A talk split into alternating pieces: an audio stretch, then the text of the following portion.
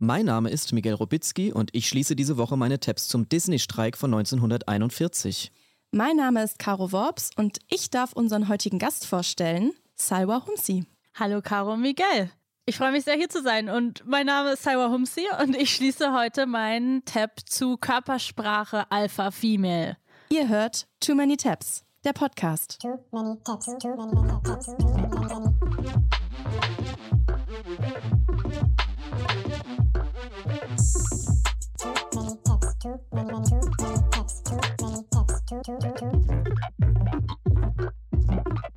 Salwa, herzlich willkommen bei uns im Podcast. Hallo. Schön, dass du da bist. Du bist äh, zugeschaltet heute. Das hatten wir auch noch nicht. Zugeschaltet ich aus bin Berlin. euch zugeschaltet. Salwa, wir haben das Gefühl, wir müssen uns heute mal irgendwie ein bisschen zusammenreißen, ein bisschen gerader hinsetzen. Du bist Moderatorin, professionelle Podcasterin, Journalistin. schon richtig lange. Du hast angefangen, äh, glaube ich, bei Radio Fritz, ne, beim Radio mhm. in Berlin. Hast Formate für Funk moderiert, warst beim Machiavelli-Podcast dabei, hast den Deutsche Bahn-Podcast gemacht, du moderierst 13 Fragen. Seit diesem Jahr moderierst du auch Aspekte. Du bist eine richtig professionelle Moderatorin und Podcasterin. Ich wurde noch nie anmoderiert als professionelle Podcasterin. Das fühlt sich jetzt irgendwie nochmal seriöser ja, für uns an. Also sind alle professionell, die das länger als zehn Folgen machen. ich versuche auch heute weniger zu lispeln, muss ich sagen. Die wievielte ist es jetzt für euch heute? Ich glaube Folge 12, kann es sein? Ja. Okay, dann, dann, bin ich ja auch mit zwei professionellen PodcasterInnen. Das ist doch toll. ja, ich weiß nicht. Ich, ich, wenn ich es mir manchmal nochmal selbst anhöre, natürlich immer im Inkognito-Modus, bei Privat auf Spotify die eigenen Folgen nochmal anhören, dann, oh dann, dann äh, denke ich mir immer, ach man, da gelispelt, da so leichter äh, Dialekteinschlag und so. Also ich bin da dann schon sehr streng mit mir, aber ich denke mir dann auch, so richtig verstellen ist ja auch doof. Ich lasse mir von diversen Tonleuten immer sagen, dass ich das S das S so ein bisschen verzische. Das ist aber schlimm, weil alles, was man so mit so, äh, ich weiß nicht, ob man das politisch korrekt Sprachfehler nennt, aber all diese Sachen wie so ein S-Fehler oder sowas, das wird noch schlimmer, mhm. wenn, also dein, deine Stimme und alles, das ist super krass verbunden mit der Psyche. Das heißt, wenn ich dir jetzt sage, Caro, ich habe dir gerade zugehört beim Reden und ich muss sagen, du, das S ist voll unscharf bei dir, dann wirst du danach ein unscharfes S haben. Achtest ist, du da auf irgendwas bei dir, wenn du sprichst? Oder hast du dir was abtrainiert? Habe ich mir was abtrainiert. Ich habe mir bestimmt richtig viel abtrainiert über die Jahre. Aber ähm, nee, ehrlich gesagt nicht. Also was, wo ich auf viel achte, ist bei so ähm, Overvoice-Jobs. Also wenn man eine Fernsehsendung macht oder eine Dokumentation oder so, dann hat man ja einerseits so diese Segmente, wo man in die Kamera moderiert und im Hintergrund, dann gibt es ja die Szenen, wo man irgendwelche Bilder sieht und dann erzählt jemand was. Ähm, das ist Miguel, er ist äh, Comedy-Autor und läuft gerade durch Köln. Keine Ahnung, das muss ja dann jemand erzählen. Und das über mehrere Stunden einzusprechen für so eine Doku oder so, das ist sehr anstrengend. Und da achte ich gefühlt auf alles. Und da, äh, das ist halt wirklich so ein Moment, wie das, was Caro gerade erzählt hat, wenn du da eine Sache im Kopf hast, wie, oh Gott, ich glaube, ich spreche heute nicht gut oder ich krieg, meine Spucke kommt nicht in meinem Mund zusammen oder was auch immer, dann ist, dann ist oh, vorbei. Das stelle ich mir echt anstrengend vor. Ja. Ich muss auch sagen, äh, wir kriegen von älteren Leuten kriegen wir oft gesagt, dass wir zu viel englische Wörter nutzen, von jungen Leuten, dass hey, wir zu wenige. Ich weiß gar nicht, woher das kommt. Smash. Ja, Smash. Das Smash. ist so Gomme-Mode. Das sagen ja auch gar nicht wir, sondern ja, Heiko und Roman Lochmann immer. Und ich glaube, das wird mit uns einfach assoziiert. Ja, apropos Internet, Salwa, wo treibst du dich dann immer so rum? Welche Tabs hast du auf? Ich, wo treibe ich mich rum? Auf TikTok leider. Ich versuche gerade wirklich meine TikTok-Zeit zu reduzieren, weil ich glaube wirklich, das ist nicht gut. Ich weiß aber nicht, ob ich, ich bin ja so ganz knapp zwischen Gen Z und Millennial. Ja, ich auch. Seid ihr, wir ein Jahrgang. 96? Hm. Sind wir alle 96? Ich bin 97 Jahrgang. Ich 94. Oh, wie schön ist das? Das ist so krass selten in dieser Branche, dass drei so junge Menschen zusammensitzen. Das ist wirklich, das muss man mal sagen, die Branche, in der wir arbeiten, also gerade die Fernsehbranche, ist so, naja, sagen wir es positiv, zeichnet sich nicht durch ihre Jugendlichkeit aus. Aber wir sind ja hier in der ARD-Audiothek und da ist es natürlich immer. Super jung. Ich wusste gar nicht, dass der NDR so cool ist. So cool, viel cooler als YouTube. Ja, und deswegen sind wir heute mal, wir sind richtige Jungspunte. Aber trotzdem habe ich das Gefühl, dass ich ein bisschen zu alt bin für TikTok. Also ich gucke da nur, aber ich traue mich da nicht, was zu posten. Cyber, wir beide, Miguel und ich, wir haben ja eine Schwäche für weirde Preisverleihungen. Und ähm, du hast ja letztes, Ich weiß. du hast ja dieses Jahr den Förderpreis ähm, vom Deutschen Fernsehpreis gewonnen. Herzlichen Glückwunsch hier nochmal. Dankeschön. Und wir haben gesehen, du wurdest auch beim Blauen Panther ausgezeichnet. Und da saßt du bei der Preisverleihung direkt vor Markus Lanz und Markus Söder. Wie war da ja, so der Vibe? Ich war im Markus-Sandwich. ähm, also es war halt, es war halt literally so, ne? Also äh, auf dem, auf dem Bildschirm sah es halt so aus, so links, links hinter mir war Markus Lanz und rechts hinter mir Markus Söder. ähm, also das, also ich habe mir das danach nochmal angeguckt, natürlich, also ich gucke natürlich nie Sachen von mir danach nochmal, aber in, äh, ausnahmsweise habe ich es danach nochmal angeguckt. Ich wollte halt sehen, wie das vor der Kamera wirkte und ich habe halt dann erst gecheckt, dass die hinter mir saßen und dass in dem Moment, wo Samira El-Wasil unsere Laudatio gehalten hat, Markus Söder so zu der Kollegin, die links neben ihm saß, ich glaube, es war die Digitalministerin von Bayern oder so, hat er so zu ihr geguckt und den hier gemacht. So eine, so eine Schnute. Ich weiß gar nicht, wie ich die beschreiben soll, weil ich nicht genau weiß, was sie aussagen Weil er das Also Gefühl war hatte, er war jetzt im Internet vielleicht.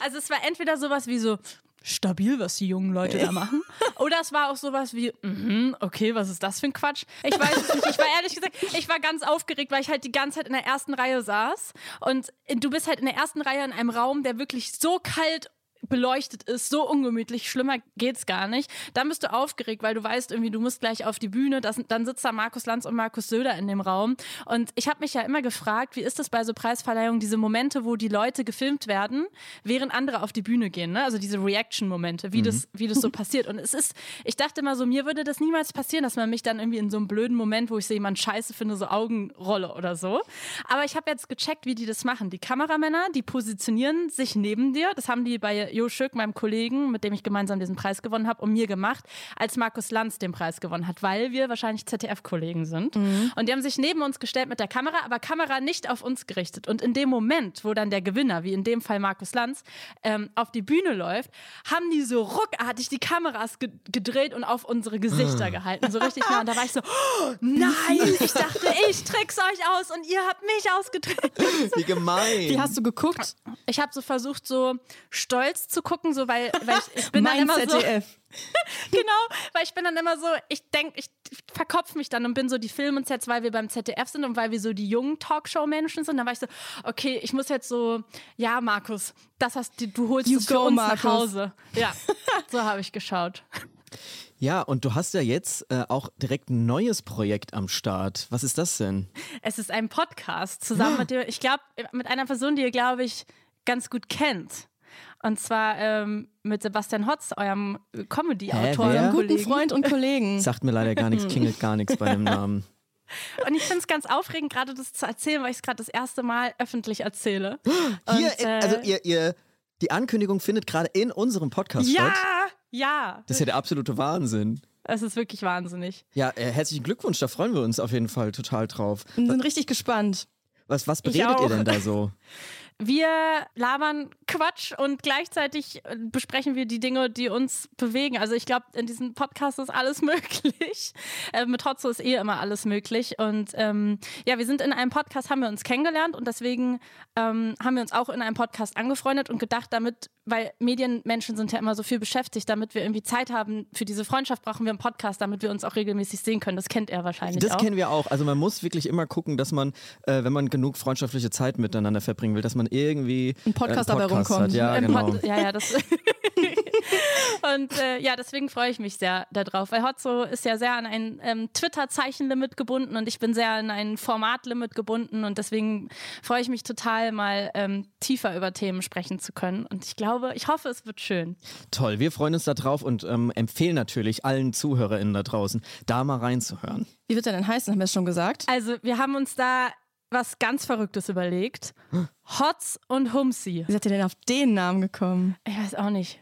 Haben einfach so, ähm, es gibt im Internet so ähm, find, find, po, find a Podcast Name. Und dann haben wir halt. Ja, da freuen wir uns schon richtig drauf. Salva, du hast uns ja bestimmt auch ein Rabbit Hole mitgebracht heute. Natürlich habe ich euch in Rabbit Hole mitgebracht. Wollen wir mal in deine Tabs gehen? Das wollen wir. Okay, ich öffne jetzt mein Tab und zwar ist es Körpersprache Alpha Female. Das ist so ein, ich weiß nicht genau, ein Trend auf TikTok oder ein, ein, eine Formatkategorie, wie auch immer. Wie nennt man ein TikTok? Wie nennt man so? Wie, wie sagen die jungen Leute heutzutage? Genre. Ihr wisst, was ich meine. Ein Genre, ja. Ein, ein TikTok-Genre, sagen die Ein jungen Leute. ein TikTok-Genre. Ähm, Smash. Und, und äh, genau, das ist, äh, das ist mir schon häufiger aufgefallen, dass es Männer auf TikTok gibt, die Frauen empfehlen, wie sie sich am besten zu geben haben. Lieben wir erstmal grundsätzlich. Und äh, das ist ein Typ, der macht so wirklich alles Mögliche. Also er macht einerseits so, äh, so irgendwie Kommunikationstipps, gibt der Körpersprache-Tipps, dann macht er so Charakteranalysen und Quatsch. Er gibt mir auf jeden Fall extreme Pickup-Artist-Vibes. Richtiger Alpha-Mann. Es ist alles, was ich liebe. Und ich würde sagen, ihr müsst mal selbst auf den Genuss kommen. Hey, wir alle kennen das. Wir haben etwas begonnen und dann aufgehört. Und dann kommt irgendjemand, der krass durchgezogen hat und richtig Ergebnisse erzielt hat. Und wir sagen, ach, ich müsste auch mal wieder den Sport anfangen. Ich müsste auch mal wieder an meinem eigenen Projekt arbeiten. Aber in Wirklichkeit unterscheidet das einen Gewinner von einem Verlierer. Weil wir meistens am Verlieren sind. Warum? Weil wir aufhören.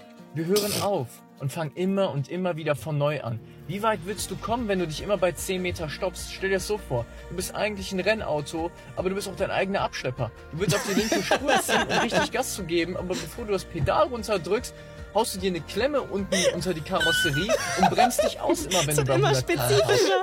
Also, Deep auf jeden Fall. ja, das, das kennt jeder und ich finde es einfach inspirierend. Vor allem das mit der Klemme fand ich deep. Ja, ich wollte euch mal was zum Nachdenken mitbringen, auch zum Motivieren. So ein bisschen, wisst ihr? Ihr habt ja jetzt einen neuen Podcast und ich dachte, vielleicht braucht ihr so einen Push mal zwischendrin. Das Mindset muss einfach stimmen. Ja, ja, das ist wichtig. Also er ist so ein bisschen der Contra K auf TikTok.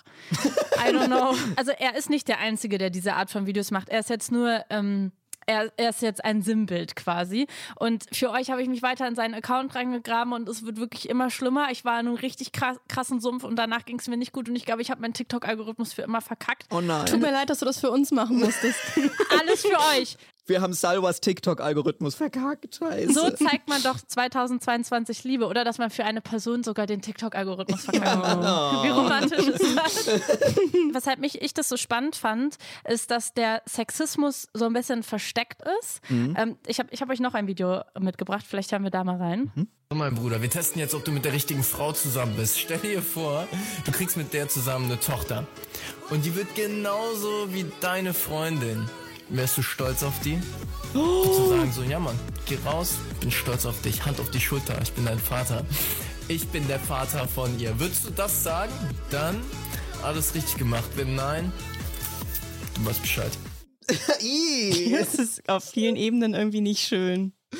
Ist irgendwie ekelhaft. Ja, also man muss halt sagen, man muss richtig lange erstmal auf seinem Account graben, um diese Videos zu finden. Und was ich, weshalb mir das sofort eingefallen ist, als, ihr mich nach meinem Tab gefragt habt, ist, weil ich schon häufig, wenn ich durch meinen Algorithmus so gewischt bin, bei seinen Videos gelandet bin. Und es gibt halt eine Kategorie, die er immer macht, ein Genre, das heißt Alpha Female.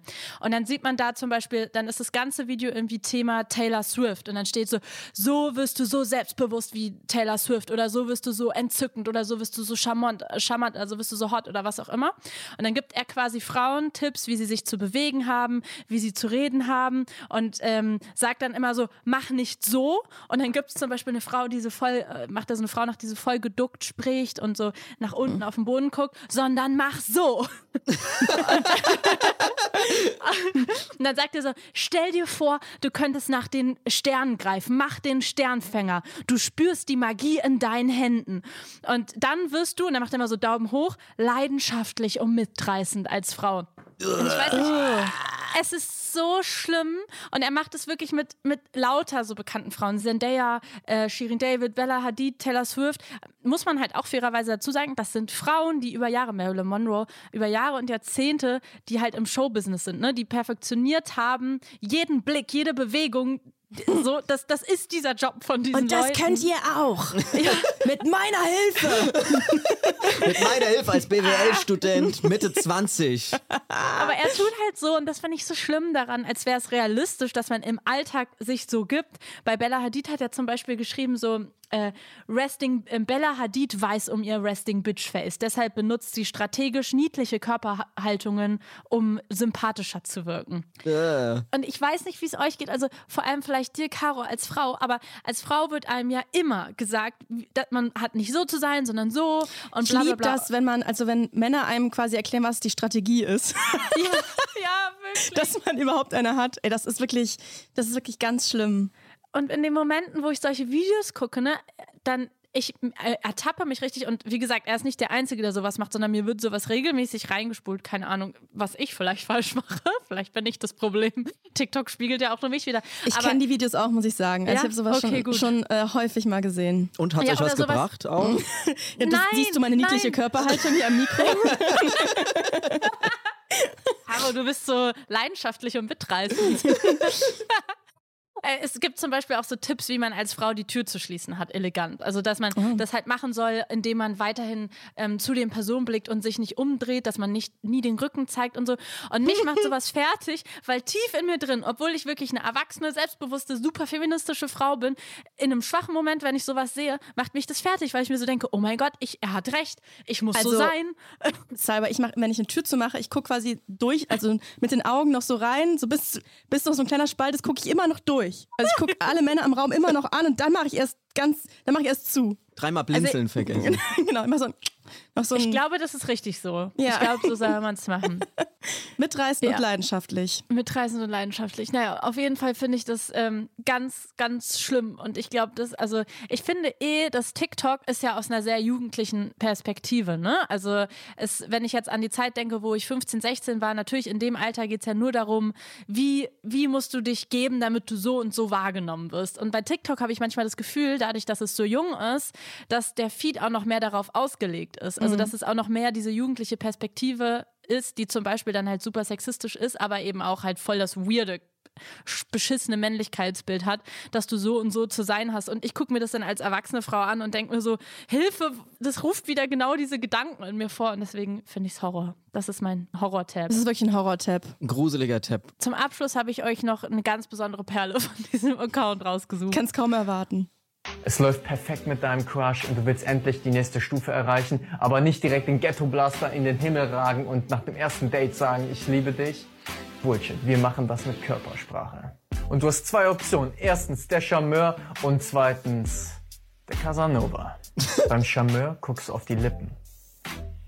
Und zwar so lange, bis der andere das mitkriegt. Wenn du den Druck steigern möchtest, dann guckst du auf die Lippen, während du mit der Person sprichst.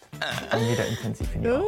Der Casanova ist noch etwas sexueller. Du guckst erst in das rechte Auge, dann das linke Auge, dann auf die Lippen und dann wieder in die Augen. Jetzt weißt du, wie man's macht. Okay, jetzt wissen wir, wie man es macht. Ja, wirklich. Also so embarrassing. Das ist wirklich, also wenn euch jemand zuerst in das eine Auge guckt, dann in das andere, dann auf die Lippen und dann wieder in die Augen, lauft. dann war die Person vorher auf dem TikTok-Kanal, den wir hier nicht nennen wollen. Richtig. Oh Gott, Salva, es tut mir leid, ja, dass du da so viel Zeit verbringen musstest, aber vielen, vielen Dank für, Ja. für dieses Rabbit Hole. Danke für das Beileid. Ich habe heute auch ein paar Tabs zu schließen. Wollen wir mal in meine Tabs gehen? Ich habe heute unendlich viele Tabs zu schließen, muss ich wirklich mal sagen, weil es ist ein sehr großes Thema, zu dem ich quasi lebenslang immer mal wieder Tabs offen habe. Caro, ich glaube, du weißt ungefähr, weil du kennst mich ja sehr gut, Ja. du weißt ungefähr, was es für ein Thema Ich kenne sein deine könnte. Longtime Rabbit Du, Holes. mein Longtime Rabbit Hole ist der Disney-Konzern.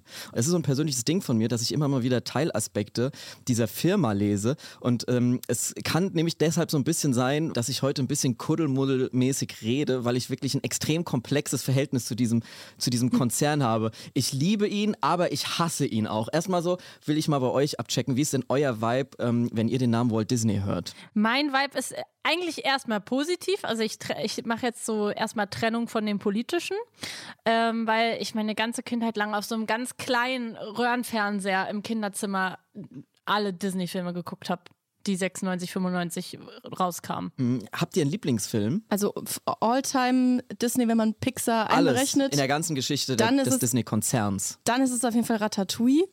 Findet Nemo fand ich damals auch ganz toll. Und Musik-wise, also äh, Disney-Filme, die alten, das sind ja absolute Banger, die da komponiert wurden. Und da muss ich sagen, Be Our Guest von Schön und das Biest, das, Oh, das von Howard mich Ashman äh, mich komponiert. komplett ab. Ja, das liebe ich auch alles. Also meine ähm, Beziehung zu Walt Disney fängt natürlich auch in der Kindheit an, wie natürlich bei jedem. Der Name löst in mir erstmal ein warmes, nostalgisches Gefühl aus. Disney ist ein Name, der steht für Magie, für Träume. Wirklich, Caro hat es gerade schon gesagt, fantastisch gemachte Filme. Die allermeisten Menschen auf der Welt haben wahrscheinlich ihre erste Berührung mit Kunst überhaupt über Disney-Filme, würde ich sagen. Also ganz viele sagen, ihr erster Kinofilm ist, meiner war zum Beispiel Tiggers große Abenteuer. Deiner Cyber, weißt du das noch? Ich glaube König, ich glaube auch König der Löwen oder sowas. Ja, also, also viele Ja. haben quasi ihre erste Berührung mit Kino, dem Medium, äh, über Disney-Filme. Aber was Salwa auch gerade schon angesprochen hat, ist ähm, die politische Seite des Ganzen.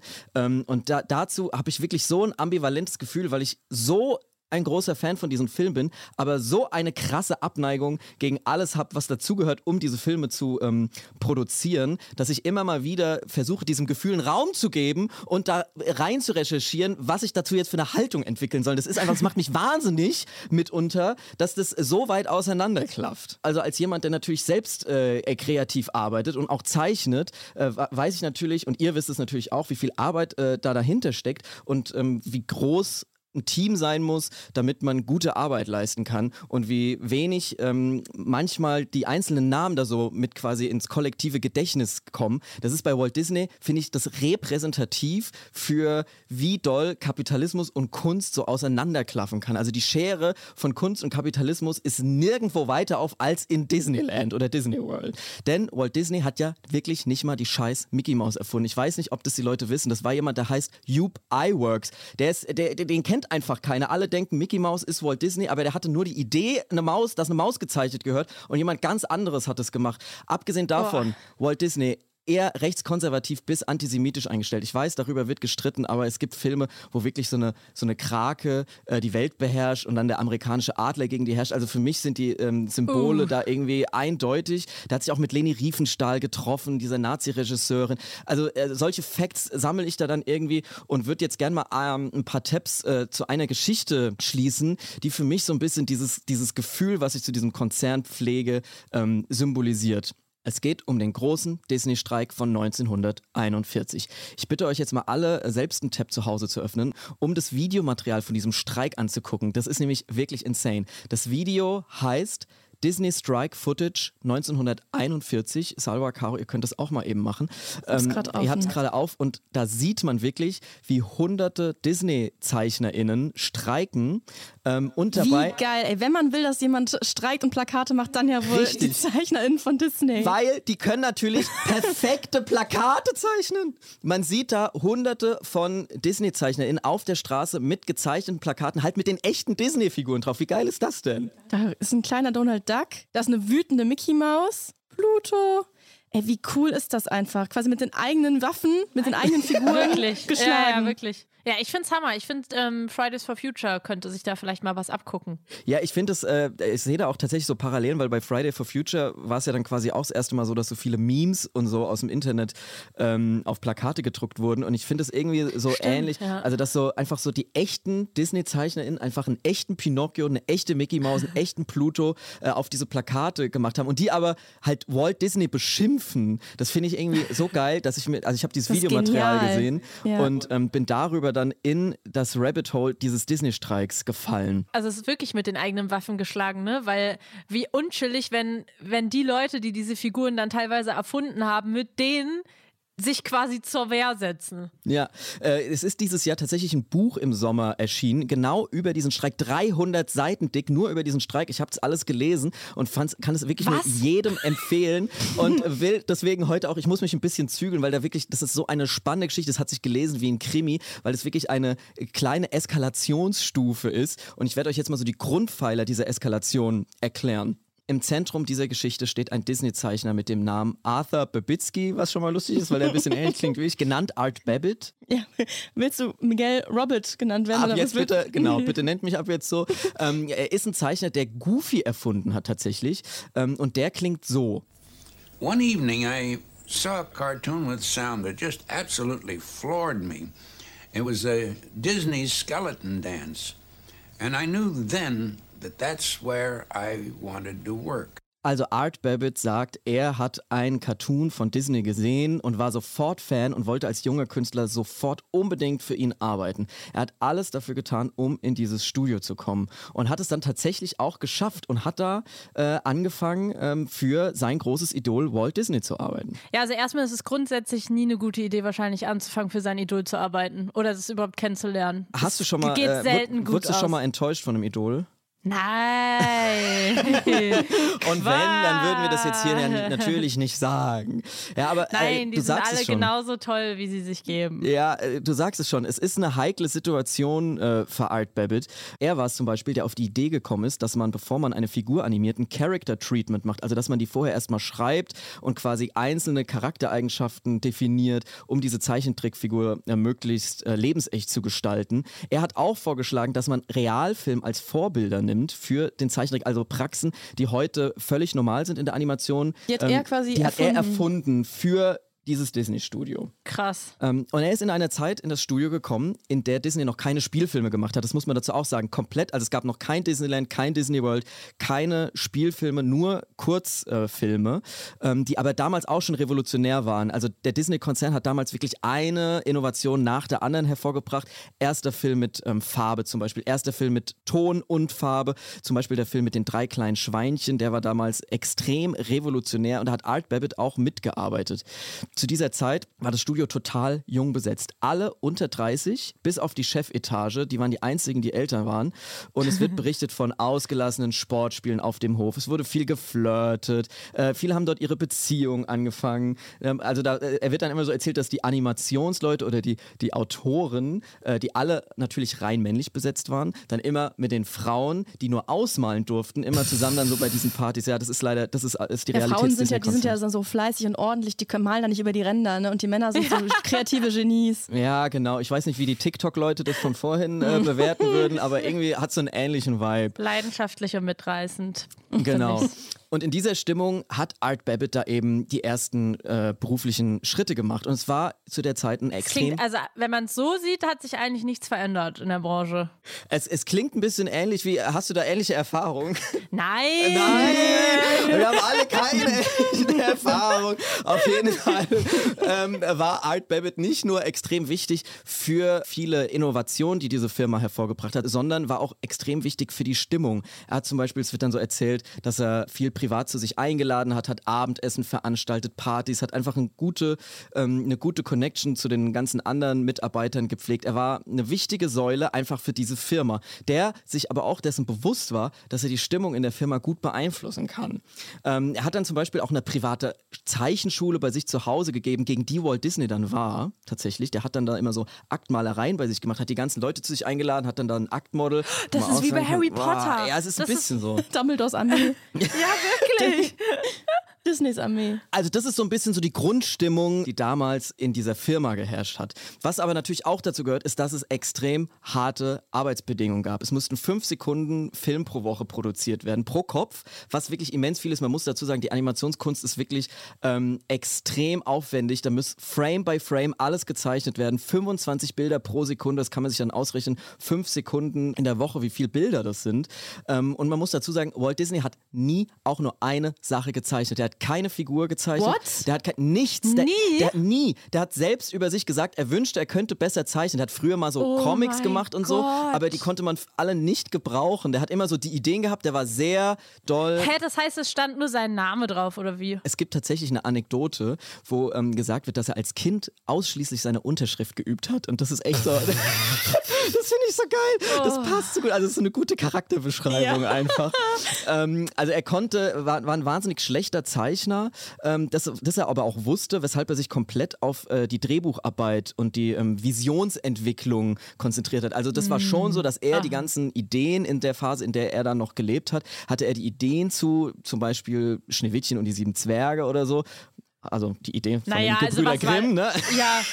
Oder die Idee von der Mickey Maus, malt mal eine Maus. Also, Ja, genau. Eine Maus Eine hätte ich Maus. gerne. Genau. Also das war so ein bisschen der Vibe von ähm. Walt Disney. So und irgendwann hatte dieses Genie dann die Idee, wir machen den ersten abendfüllenden, voll animierten, bunten, mit Ton Spielfilm, nämlich Schneewittchen. Und das ist wirklich aus der damaligen Zeit eine Idee, die komplett insane ist. Das kann man sich heute, glaube ich, gar nicht mehr vorstellen. Das gab es einfach noch nie. Und diese Idee hatte der und hat gesagt, das setzen wir einfach um, ohne überhaupt zu wissen, wie viel Arbeit da so im Hintergrund ist. Art Babbitt war da ähm, übrigens zuständig für die böse Königin, die hat er designt und animiert, aber die Produktionsbedingungen waren alle ein bisschen erschwerlicher, als es zunächst geplant war. Es musste zwei Stunden länger am Tag gezeichnet werden, als es angedacht war, ohne extra Bezahlung, samstags und sonntags an Feiertagen durch. Also diese ganze Firma hat dann wirklich einfach durchgearbeitet für die Vision von Alles diesem Mann. Alles für Schneewittchen. Die Stimmung war trotzdem gut zu dem Zeitpunkt, ähm, weil alle gedacht haben, wir arbeiten an einem kreativen Momentum, das ist eine einmalige Sache, wir haben da irgendwie Energie und wir haben da Bock, das zu machen. Sie haben für die Vision quasi ihr komplettes eigenes Leben hinten angestellt und hatten Bock, das zu machen. Parallel war es so, dass in Hollywood langsam die Gewerkschaften aufgestiegen sind. Also große Animationsstudios hatten ihre Gewerkschaften alle Außer die Disney-Studios. Man muss dazu sagen, die Disney-MitarbeiterInnen hatten die höchsten Löhne in der Branche. Es flossen 20% der Gewinne in Mitarbeiterprämien. Die gab es dann immer so einen kleinen Bonus. Ähm, das wurde allerdings mit Schneewittchen, wo ja eigentlich noch mehr der Bonus angebracht war, wurde es komplett abgeschafft. Es war ein kompletter Wendepunkt in der Geschichte dieser Firma. Obwohl Schneewittchen ein inhaltlicher und wirtschaftlicher Totalerfolg war, 6,7 Millionen US-Dollar hat dieser Film eingespielt, war international ähm, der absolute Renner. Walt Disney wurde als Genie gefeiert Na klar. und alle haben gedacht, jetzt kommt der Bonus, jetzt kommt der Bonus, aber Zack, der Bonus kam nicht. Stattdessen gab es eine Feier, die völlig aus dem Ruder gelaufen ist. Dazu könnte man noch eine eigene Tabs-Folge machen. Ich sag nur so viel, es wird unglaublich viel gesoffen und gefickt, aber da kann man sich, äh, wenn man da will, kann man sich da auf YouTube ganz viele Video-Essays angucken, Okay. wie diese Disney-Leute einfach komplett Auf welcher eskaliert sind. du da? Auf, auf YouTube. Das ist noch dokumentiert? es ist alles dokumentiert. Oh das kann man Gott. alles nachgucken. Es ist wirklich komplett insane, was da abgegangen ist. Kurze das- Zwischenfrage. Dieser, Mhm. Diese Schneewittchen-Version, die, die damals die erste Version in Farbe und bla bla bla, das ist auch die, die wir als Kinder geguckt haben, dann quasi in erneuert. Äh, Genau. Krass. Die wurde gar nicht so viel erneuert. Also das ist quasi die, diese 2D-Schneewittchen-Version. die, die kann man ja heute auch noch mega gut gucken. Also die ist sehr, sehr Ja, gut animiert. Dafür, Gut dass, es, dass es uralt ist. Ja. Daran merkt man auch, wie innovativ das äh, alles war und dass es heute fast nicht veraltet wirkt. Geil. Sowas finde ich nice. So Sachen, die eigentlich schon in Anführungszeichen voll alt sind, aber heute noch genauso geil kommen. Das musst du erstmal schaffen. Das muss man erstmal schaffen und das haben die eben damals geschafft und Ja. wussten es auch irgendwie, dass sie da was Revolutionäres ähm, hingelegt haben. Die nächsten Filme waren leider Flops, Pinocchio und Fantasia, waren wirtschaftliche Flops und es mussten Leute entlassen werden. Und das, nachdem alle diesen Bonus erwartet haben, der nicht kam. Und die Leute, die entlassen wurden, waren nicht unbedingt die besser verdienenden. Überhaupt war die Bezahlung im Studio total unorganisiert und chaotisch. Es gab Leute, die haben 300 Dollar pro Woche bekommen. Dazu gehörte unter anderem auch Art Babbitt. Andere haben aber nur 12 Dollar die Woche bekommen, was natürlich nichts Oh. ist. Das ist wirklich ein absoluter Witz. Und die Stimmung wurde dadurch so scheiße, dass ganz viele ZeichnerInnen, darunter auch Art Babbitt, das Studio dazu aufgefordert haben, get your shit together und organisiert euch mal. Obwohl Art Babbitt noch zu den Besserverdienern gehört hat, hat er immer so ein bisschen mit den GeringverdienerInnen äh, sympathisiert und hat sich da so ein bisschen solidarisch verhalten. Die Stimmung war irgendwann so schlecht, dass Walt Disney gesagt hat, er tritt jetzt vor seine MitarbeiterInnen und er hält mal eine Rede und ich zitiere mal frei, also frei übersetzt ähm, ungefähr, sagt er, in den 20 Jahren, in denen ich in diesem Geschäft war, habe ich viele Stürme überstanden. Es erfordert viel Arbeit, Entschlossenheit, Kompetenz und vor allem Selbstlosigkeit. Meine Empfehlung an Sie lautet, wenn Sie ein eigenes Haus in Ordnung bringen wollen, werden Sie nichts erreichen, wenn Sie nur rumsitzen. Also man kann sich vorstellen, dass diese Rede überhaupt nicht gut angekommen ist. Alle sind komplett ähm, desillusioniert irgendwie zurück an die Arbeit gegangen und es hat auch noch dazu geführt, dass viel mehr weitere Leute sich diesen Gewerkschaften aus Hollywood angeschlossen haben, um sich eben zu organisieren. Und zufälligerweise war es dann so, dass ausgerechnet diese Leute gefeuert wurden von Walt Disney. So, nächste Surprise. Eskalationsstufe. Ähm, diese Leute wurden eben gefeuert und haben dann sich gedacht, okay, fuck you, am nächsten Tag streiken wir. Und tatsächlich sind dann ungefähr 450 KünstlerInnen von 550 Mitarbeitern ähm, auf die Straße gegangen und haben gestreikt. Also das Video, was wir am Anfang gesehen haben. Das Ganze während der Produktion von Bambi und Dumbo. Das finde ich auch irgendwie so. Das ich irgendwie, also äh, auch, was auch geil ist, die haben sich dann so gegenseitig gestützt. Auch der, der Zeichner von Bugs Bunny zum Beispiel, der Erfinder, hat da auch mitgestreikt, einfach so aus solidarischen. Gefühlen. Das ist irgendwie, also es ist ganz funny, dass diese ganzen äh, Cartoon-Leute dann da irgendwie äh, rumgerannt sind mit Aber ihren Dumbo Plakaten. ist auch so ein trauriger Film. Wenn die Ja. alle in dem Modus waren, braucht man sich nicht wundern. Ja, tatsächlich gibt es da Clowns in diesem Film von Dumbo, die streiken. Und das ist eine Nein. Karikatur auf diesen Streik. Das hat sich quasi, hat einen Einfluss auf den Film genommen. Und das finde ich irgendwie so eine süße Idee. Aber es ging halt total um ernste Sachen. So. Art Babbitt hat dann irgendwann freiwillig das Studio verlassen und ist total verbittert alt geworden. Hatte noch irgendwie Mr. Magoo mit erfunden und gezeichnet. Aber so diese ganz großen Erfolge, wie jetzt zum Beispiel Walt Disney eben gemacht hat, hatte der dann nicht. Wie scheiße das ist. Also keiner kennt Art Babbitt, aber alle kennen Walt Disney. Und das finde ich so Aber- unfair. Ist mega unfair, leider super normal, auch wenn es das nicht besser macht in unserer Branche oder in der Kreativ-, Medien-, Fernseh-, Hollywood-, was auch immer Branche. Ähm, aber zu deiner Anfangsfrage finde ich das eigentlich voll den schönen Exkurs, weil äh, es ja immer voll schwer ist, so Künstler und Privatpersonen zu trennen. In dem Fall sage ich jetzt mal so Künstler und Privatpersonen, auch wenn es bei ihm ja nicht so ganz zutrifft. Aber ja, doch, irgendwie ist er ja auch Künstler. Ja. Und dann ist ja eigentlich genau der richtige Weg. Also wenn das eigentlich gar nicht wirklich seine, also vielleicht nur seine Ideen waren, aber er es gar nicht umgesetzt hat, da kann man ja trotzdem weiter die Figuren quasi zelebrieren und Ja. sollte halt im besten Fall Bescheid wissen, wenn man da quasi so Fan ist wie du, wer die gezeichnet hat. Also besser machen als das kann man es ja nicht, weil das schmälert ja deren Arbeit nicht, dass sein Name da drauf steht. Also klar, natürlich ist das voll der problematische Hintergrund und so, aber dass diese Leute ja trotzdem anscheinend voll die feinen, also es klingt ja jetzt erstmal stabil und sympathisch. Man liebt Walt Disney, aber man hasst Walt Disney. Es ist wirklich, Ja. Hassliebe trifft es hier echt. Und das Ganze hindert mich auch nicht daran, diesem Konzern all mein Geld in den Schlund zu, zu schieben. ich war mit dir Disneyland, ich habe es mitbekommen.